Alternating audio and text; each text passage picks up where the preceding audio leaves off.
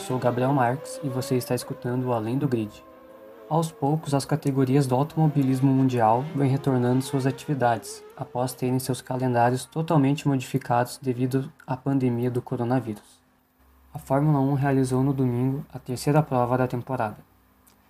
A corrida disputada no circuito de Hungaroring, na Hungria, teve como vencedor o piloto inglês Lewis Hamilton. Hamilton liderou de ponta a ponta a prova que teve indícios de chuva, tanto que os pilotos precisaram largar de pneus de chuva médios. Max Verstappen, que largava na sétima posição, teve um incidente um tanto inusitado enquanto levava seu carro para a posição de largada. Como a pista estava molhada, Max perdeu o controle do carro e bateu contra o muro. Com a batida, Max danificou a suspensão da roda dianteira esquerda, como também teve a sua asa dianteira quebrada.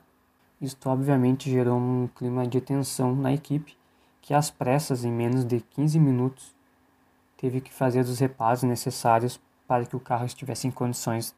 Na volta de apresentação, outra surpresa. Os dois carros da Haas foram para o pit stop para trocarem seus pneus que eram intermediários, o verde para a chuva, pelos pneus de pista seca. Na largada, Valtteri Bottas, companheiro de Lewis Hamilton na Mercedes, teve uma falha que foi considerada por algumas equipes uma queima de largada. Com isso, o carro milimetricamente andou e logo parou e quando voltou a acelerar, ficou para trás. Com isso, Bottas, que largava em segundo, ao final da primeira curva era o sexto. Entre as voltas 13 e 5, a maioria dos pilotos parou para trocar os pneus. A mesma troca que a Haas fez antes de iniciar a prova foi feita pelos demais. Com isso, os pilotos da equipe americana eram terceiro e quarto colocados surpreendentemente, mas isso, claro, numa condição totalmente diferente da habitual, uma vez que os carros da Haas não são tão bem projetados a ponto de disputar essas posições. Assim, com o passar da corrida, os pilotos foram ficando para trás. Quando Charles Leclerc da Ferrari parou para trocar os pneus, a equipe escolheu a estratégia de pôr os pneus mais macios para a corrida no carro do Leclerc mas poucas voltas após a troca, era nítido que o ritmo da Ferrari de pneus macios não era o ideal. Leclerc sofria várias tentativas de ultrapassagem pelo piloto tailandês Alexander Albon, da Red Bull. A disputa entre os dois durou cerca de cinco voltas, entre a 14 e a 18. Quando o Albon finalmente passou Leclerc, já se fazia uma fila de carros atrás do piloto monegasco. Entre eles estavam seu colega de Ferrari, Sebastian Vettel, Sérgio Pérez da Racing Point e Daniel Ricciardo da Renault. Nas últimas voltas, tivemos o ataque de Valtteri Bottas contra Max Verstappen na disputa pelo segundo lugar. Dessa vez, o piloto holandês da Red Bull conseguiu segurar e saiu da Hungria com o segundo lugar. O próprio piloto considerou uma vitória, considerando que ele quase não teve condições de disputar a prova. A Racing Point, ultimamente conhecida por ser uma Mercedes rosa, já que utiliza de um, de um carro muito semelhante à Mercedes da temporada passada. Novamente obteve um bom resultado, com Lance Stroll terminando em quarto lugar e Sérgio Pérez terminando em sétimo. Assim como na última prova disputada no GP da Estíria, na Áustria, a Renault fez mais uma denúncia contra o carro da Racing Point, alegando que a Racing Point utiliza dos dutos de freio da Mercedes. A Racing Point, que tem algumas peças da Mercedes, além do motor, está sendo acusada também de ter os dutos de freio, algo que não foi esclarecido quando o carro foi apresentado. E isto sim gera tantas críticas pela Renault. Agora a Haas, que teve a brilhante ideia de trocar os pneus ao final da volta de apresentação, foi punida pelos comissários ao final da prova e o piloto Kevin Magnussen, que tinha terminado em nono, perdeu uma posição.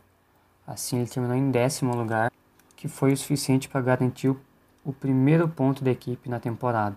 Seu companheiro Romain Grosjean terminou em décimo sexto. Como eu disse há pouco, o piloto Valtteri Bottas queimou a largada. E isso é passível de uma punição pelos comissários da prova, o que não aconteceu que gerou uma certa desconfiança, porque na última temporada no GP disputado na Rússia, O piloto Kimi Raikkonen da Alfa Romeo também queimou a largada semelhantemente ao que o Bottas fez e foi punido com 5 segundos. E dessa vez nada foi feito contra o Bottas e o lance não foi nem sequer analisado, não foi nem sequer anotado, como se costuma dizer. Então isso gera uma certa desconfiança pela FIA favorecer as equipes maiores, né? Equipes de nome e de resultado na Fórmula 1, como são a Mercedes, Ferrari e a Red Bull.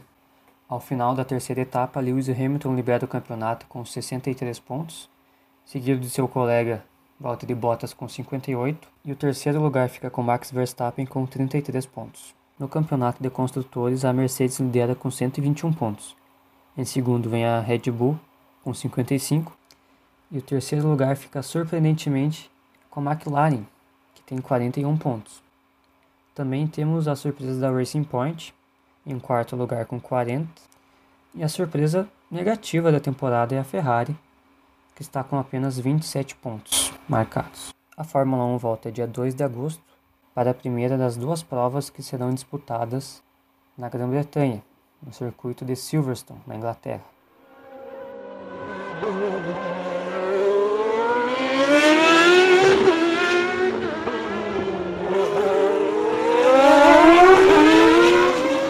Este foi o episódio piloto do Além do Grid.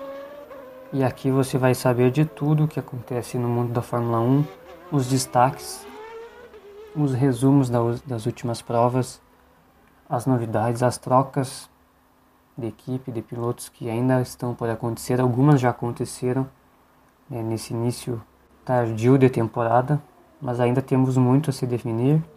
Ainda temos já previstas mais sete provas a serem disputadas neste ano e ainda com a possibilidade de algumas, de algumas outras serem adicionadas ao calendário. A Liberty Media, dona dos direitos da Fórmula 1, planeja em torno de 15 a 18 provas, então conforme a situação da pandemia vai melhorando em alguns países, há a possibilidade de termos mais corridas ainda este ano. Por hora ficamos por aqui e você nos encontra todo domingo após a Fórmula 1. Um abraço e até a próxima.